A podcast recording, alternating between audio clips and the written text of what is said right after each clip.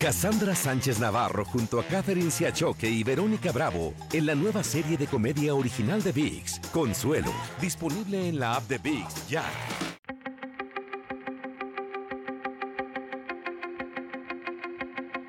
Temas importantes, historias poderosas, voces auténticas. Les habla Jorge Ramos y esto es Contrapoder. Bienvenidos al podcast. Daniel Javif es actualmente uno de los oradores de habla hispana más populares en todo el mundo. Cuando Daniel habla, la gente escucha y no solo eso, también paga por escucharlo.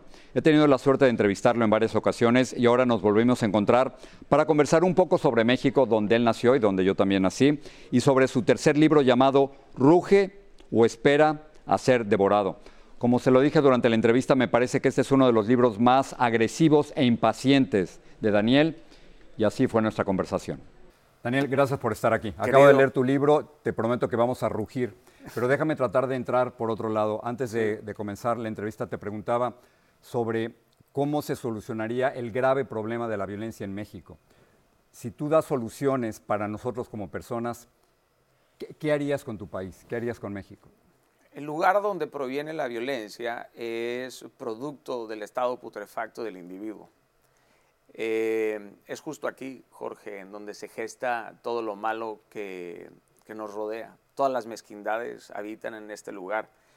Probablemente mi postura sea romántica, casi utópica. La economía quebrantada, las culturas marginales, sigue siendo el corazón del individuo, el epicentro de la, de la violencia. ¿Por qué? Porque tú puedes encontrar la bestialidad humana en alguien que abusa de un animal, o puedes encontrar esa misma violencia en el silencio de un no votante, ¿no? ¿Sientes, has, perdido un poco la esperanza de que las cosas cambien rápidamente en México? Jamás he perdido la esperanza. Es un sueño que vale la pena tener, querido. No, no, me aferro brutalmente a ella. No de una forma de negar la realidad, sino de creer, aunque México es un lugar repleto de terrores, también es un lugar repleto de sueños. Los mexicanos tenemos una capacidad de avanzar, aunque estemos hechos eh, pedazos creo que no sabemos rendirnos, aunque no somos del todo extraordinarios para... Le tenemos miedo a los ladrones y luego los ponemos en las sillas presidenciales. Es una vaina rarísima, pero... Y es un, es un país lleno de vida. Acabo de regresar. Ayer estaba en sí, México. es hermoso. Estaba caminando por Coyoacán, luego por el Zócalo. Es... Vibrante. sí.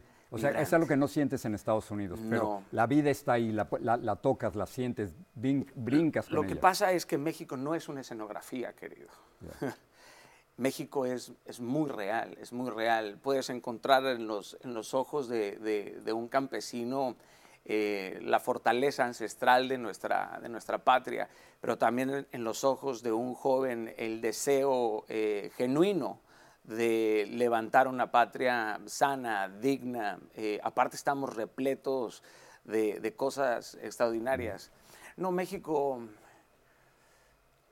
mi patria es es un lugar inigualable en, el, mundo. La verdad es que inigualable. Déjame saltar al libro. Sí. Creo que es tu libro más impaciente.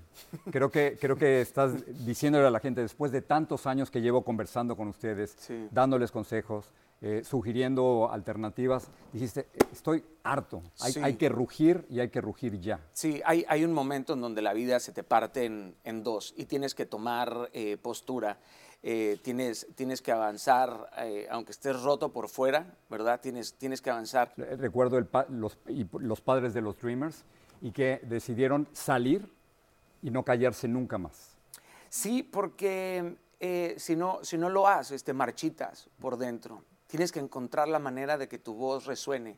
Y todos tenemos una historia que es digna de, de contar.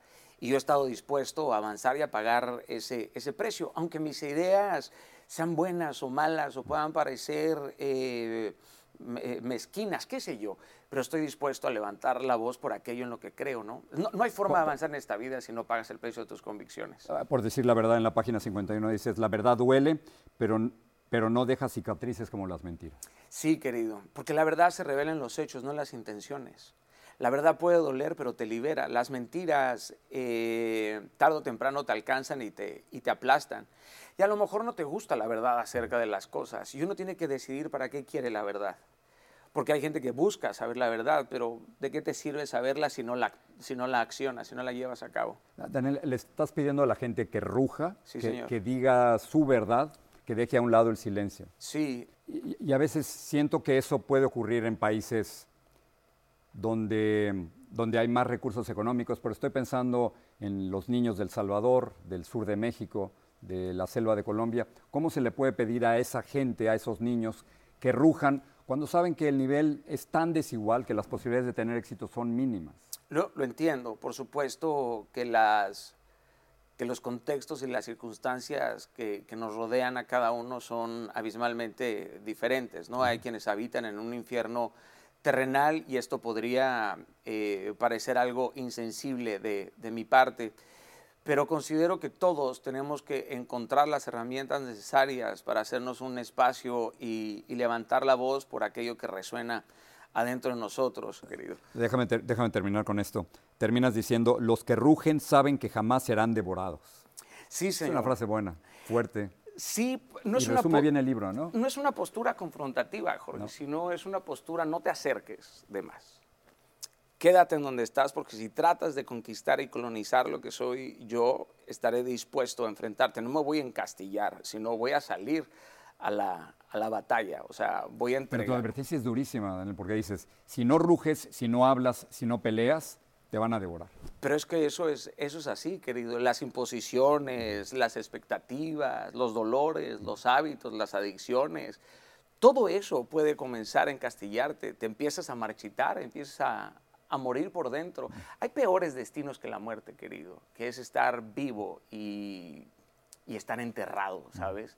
Tienes que encontrar la forma de recuperar el entusiasmo. En muchas ocasiones nos perdemos y tenemos que buscar la manera de reencontrarnos y de recuperar al doble todo aquello que hemos perdido. Y más después de la pandemia, querido. O sea, Hay, hay una, ahora que dices eso, que hay cosas peores que la muerte, alguna vez entrevistando a Joan Manuel Serrat me decía, "Eh, es jodido tener miedo. Él hablaba de cómo tuvo que salir de España, pero más jodido vivir con vergüenza. decía. Total, total. Y cuando pierdes la vergüenza, dejas de perderte las oportunidades.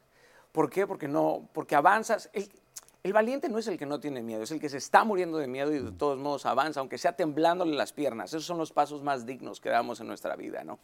Podemos voltear hacia atrás y saber que tenemos la oportunidad de eclipsar todo nuestro pasado, que somos más que nuestros errores, que somos más que nuestros fracasos. Es más valiente intentar, es más valiente fracasar que quedarte completamente apático y estático. Tenemos que, tenemos que avanzar, tenemos que encontrar la forma de avanzar. Dejo ahí, entonces, repito, los que rugen saben que jamás serán devorados. Ruge. Ruge o espera ser devorado, sí señor. Tremendo Así hablar mismo. contigo. Querido, qué Gracias, placer, muchísimas mucho. gracias, al contrario. Gracias.